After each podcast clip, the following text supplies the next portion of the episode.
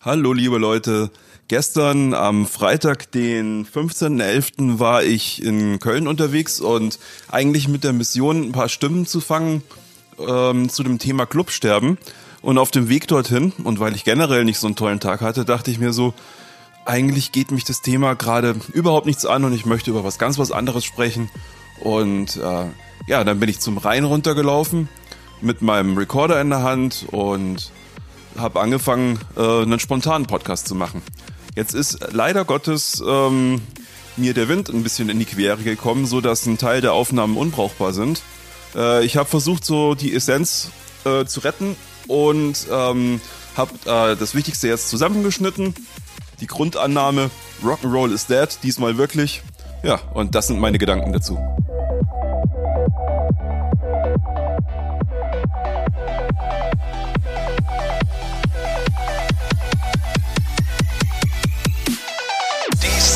Szenemacher. Dein Podcast für Kulturschaffende, Medienmacher, Szeneinteressierte und Musiker. Wisst ihr? Und ich glaube, deswegen ist Kunst heute so nichtssagend. Oder speziell die Musik so nichtssagend. Weil in der Musikszene sich einfach nur noch das durchsetzt, das ähm, nach allen Regeln der Kunst eben gut vermarktet wurde. Es setzt sich nicht äh, es setzt sich nicht irgendwie das durch, äh, was von Leuten kommt, die eben ja eine Inselbegabung haben, die vielleicht äh, einfach sensationell, ähm, ja einfach sensationell kreativ sind auf irgendeine Art und Weise, äh, weil diese Leute, denen mangelt es oft äh, an der Fähigkeit, äh, sich äh, sich zu vermarkten. Und dementsprechend ähm, dementsprechend hat das einfach weder einen künstlerischen noch einen politischen äh, Wert mehr groß, was, was äh, zumindest ich, ich kann, ähm, ich habe ja nicht solche Einblicke in andere Genres. Ich bin ein Typ, der hauptsächlich sich im Rock, Metal, ein bisschen im Singer-Songwriter-Bereich auskennt. Und äh, da finde ich, dass, ja gut, Singer-Songwriter, das geht noch, ähm, aber Rock Metal ist absolut belanglos geworden. Das ist die reinste Reißbrettmusik, ja. Und da blutet mir das Herz, wenn ich das sage, weil das einfach mein, das ist mein Steckenpferd. Wenn ich heute in den Club gehe, in dem meine Mucke läuft, dann ist das äh, deshalb so ein trauriges Bild, weil entweder bin ich auf einer Party, wo die Geschichten vor 20 Jahren laufen, dann komme ich mal vor wie so ein Typ, der auf so ein Oldie-Ding geht. Oder ich sehe irgendwelche Bands, die keine Sau interessieren, weil sie einfach selber nicht interessant sind.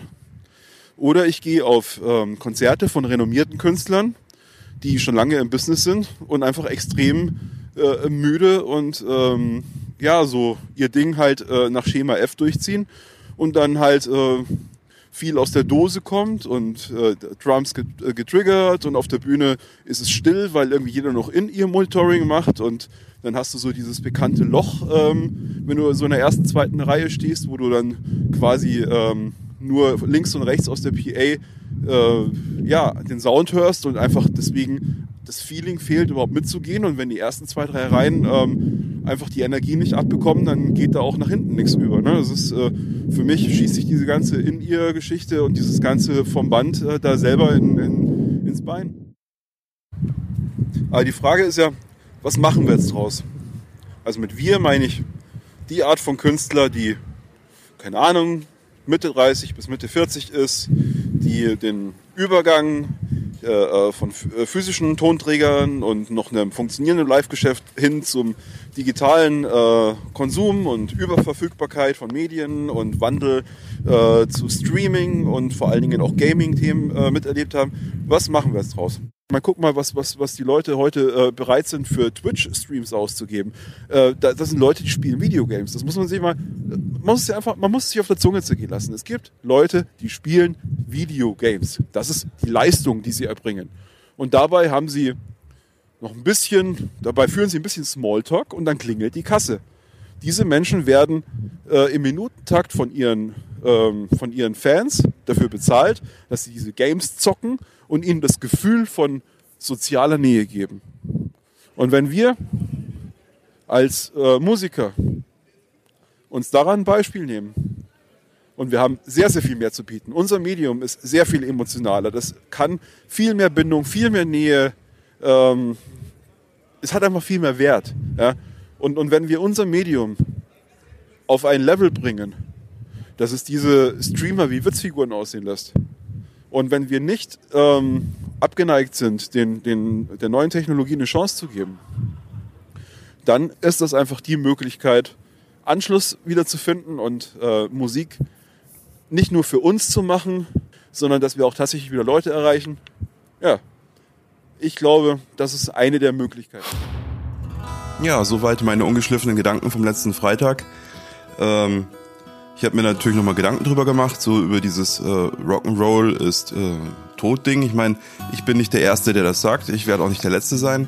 Ähm, was steckt da eigentlich dahinter? Und zwar, ähm, für mich, ich assoziiere Rock'n'Roll mit Hedonismus. Das ist im Prinzip eine chiffrierte, ähm, ja, das ist ein chiffrierter Begriff eigentlich dafür. Und ähm, was ist Hedonismus? Das ist im Prinzip ähm, ja der Wunsch nach Menschlichkeit, nach Genuss, nach äh, Lebendigkeit. Und ähm, ich glaube, was uns heutzutage so fehlt ähm, in Zeiten der Digitalisierung, ist einfach ähm, ja dieses Gefühl von Lebendigkeit. Das, das ist abhanden gekommen. Ähm, man mag jetzt vielleicht sagen, das liegt jetzt daran, dass ich äh, nicht mehr mit den ganz jungen Menschen Kontakt habe, wo vielleicht das noch anders ist, aber ich sehe es ja auch dort. Ich sehe ja auch da, dass die Leute getaktet leben, dass die, ähm, dass das Verstandesmenschen sind, dass da sehr viel ähm, Hirn und sehr wenig Herz oft, ähm, ja gut, Herz möchte ich nicht absprechen, aber sagen wir mal Bauch, ja, ähm, viel Hirn, wenig Bauch. Das äh, sehe ich bei bei jungen Leuten und ähm, ja, bei uns äh, hat sich das ja auch so so ein bisschen gewandelt über die Jahre und ähm, ja, was war Rock'n'Roll für mich? Rock'n'Roll war für mich ähm, im Moment zu sein und das nicht auf so einer spirituellen Buddha-Ebene, sondern auf einer ganz ausgelassenen und ähm, lebensbejahenden Ebene. Ja.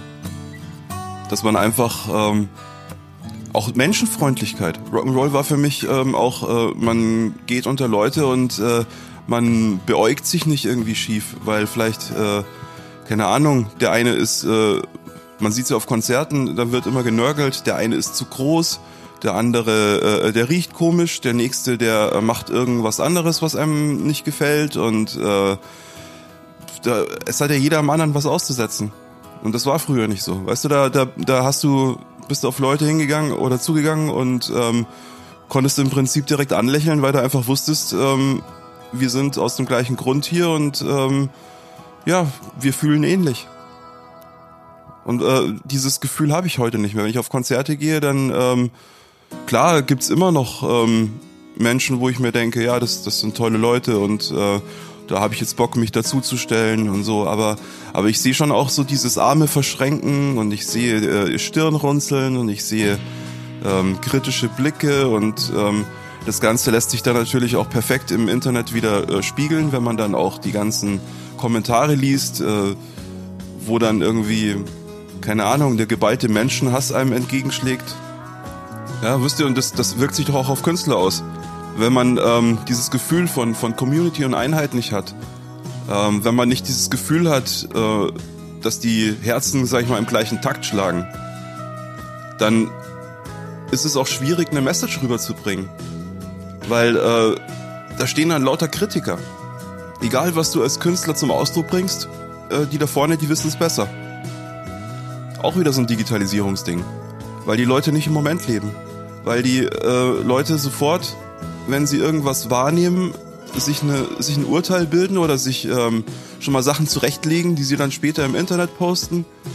Äh, da ist kein da ist kein im Moment verweilen, da ist kein wirklich aufnehmen, was gerade passiert. Da wird immer schon ein Schritt nach vorne gedacht. Ja, und mir ist natürlich bewusst, dass das jetzt äh, meine Perspektive ist und mir ist bewusst, dass zum Beispiel Paul Stanley äh, auch schon mal ähm, gesagt hat, der Rock'n'Roll ist tot und Tommy Lee und äh, teilweise zehn Jahre, was weiß ich, 20 Jahre vor mir, keine Ahnung. Ähm, das ist natürlich auch immer ein persönliches Ding.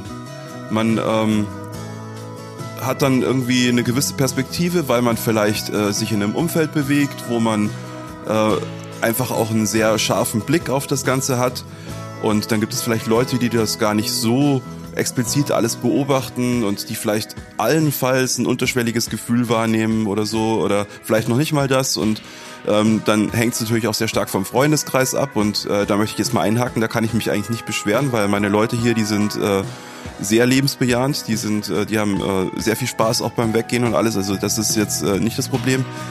Ähm, bei mir ist es wahrscheinlich eher so der fachliche Blick. Das ist eine, eine Sache, die, das ist so eine Auf- und Abbewegung bei mir. Ich habe ähm, zu der Zeit, wo ich sehr viel gelernt habe, habe ich einen sehr fachlichen Blick gehabt und äh, das hat sich mittlerweile wieder ein bisschen erledigt, aber ähm, ich möchte nicht ausschließen, dass das trotzdem auch ähm, meine Haltung und meine Wahrnehmung prägt. Also wie gesagt, das Ganze, was ich sage hier, ist mit einer gewissen Vorsicht zu genießen. Das hat was mit meinem Alter, mit meinem Status, mit all diesem Kram zu tun. Trotzdem äh, sind das meiner Auffassung nach auch objektive Beobachtungen. Wenn ich jetzt zum Beispiel eben sage, dass auf Konzerten der Euphorie-Level gesunken ist, das finde ich, das ist, kann man objektiv wahrnehmen.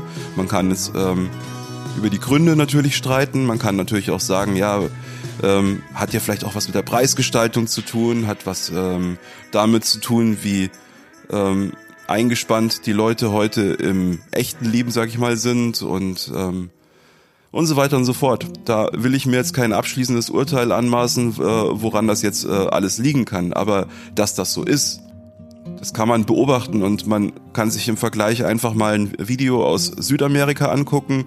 Dann kann man sich äh, Videos ähm, von Events aus den 90ern hierzulande angucken und dann wird man sehen, ah, okay, ähm, so wie die Südamerikaner heute abgehen, so ähnlich war das hier auch mal und ähm, ist ja objektiv einfach messbar, dass das hier nicht mehr so ist. Ja, wo will der alte Mann jetzt hin mit seinem Rant? äh, ganz ehrlich, ich weiß es nicht. Das ist einfach, ähm, ich habe mir vorgenommen, über das Thema Clubsterben zu sprechen. Äh, da hatte ich ähm, auch schon ein bisschen was vorbereitet, aber äh, wie gesagt, ähm, das hat sich dann einfach so entwickelt, dass ich das Thema hat mich wahrscheinlich insgesamt so ein bisschen zum Grübeln gebracht und äh, ich habe dann einfach eine Ecke weitergedacht und ähm, ja, und ein bisschen allgemeiner und daraus ist dann einfach gekommen, dass ich das mal so in die Welt setzen wollte. Und ich muss ja nicht immer ein Fazit liefern, ich muss ja nicht äh, irgendwie jetzt zu einem Schluss kommen, das kann ich ja auch euch als Hörer überlassen. Und äh, vor allen Dingen denke ich, vielleicht wird es dadurch auch erst lebendig, wenn vielleicht dann auch äh, Feedback von euch kommt, wie ihr das seht und dann vielleicht und hoffentlich eine Diskussion entsteht, äh, da würde ich mich ja drüber freuen. Deswegen stelle ich das jetzt einfach mal so in den Raum. Ähm, lasst euch das hier ohne Fazit so stehen, diesen Brocken von einem Podcast, den ich diese Woche hier euch vor die Füße geworfen habe. Und ja, dann schauen wir mal, ne? Äh, nächste Woche ist ähm, die letzte Ausgabe dieser zweiten Staffel. Dann mache ich wieder Winterpause, bereite wieder ein paar neue Themen vor ähm, und versuche auch ein bisschen mehr vorzuproduzieren. Ich habe jetzt in dieser Staffel sehr viel äh, so on the fly gemacht. Das war teilweise sehr cool, teilweise stresst es ein bisschen. Da ähm, werde ich das nächste Mal ein bisschen planmäßiger rangehen. Ja, liebe Leute, dann ähm, bis nächste Woche und äh, wenn ihr, wie gesagt, Lust habt, euch dazu zu äußern, was ich euch jetzt da erzählt habe, dann tut das auf jeden Fall und wir hören uns. Bis dann.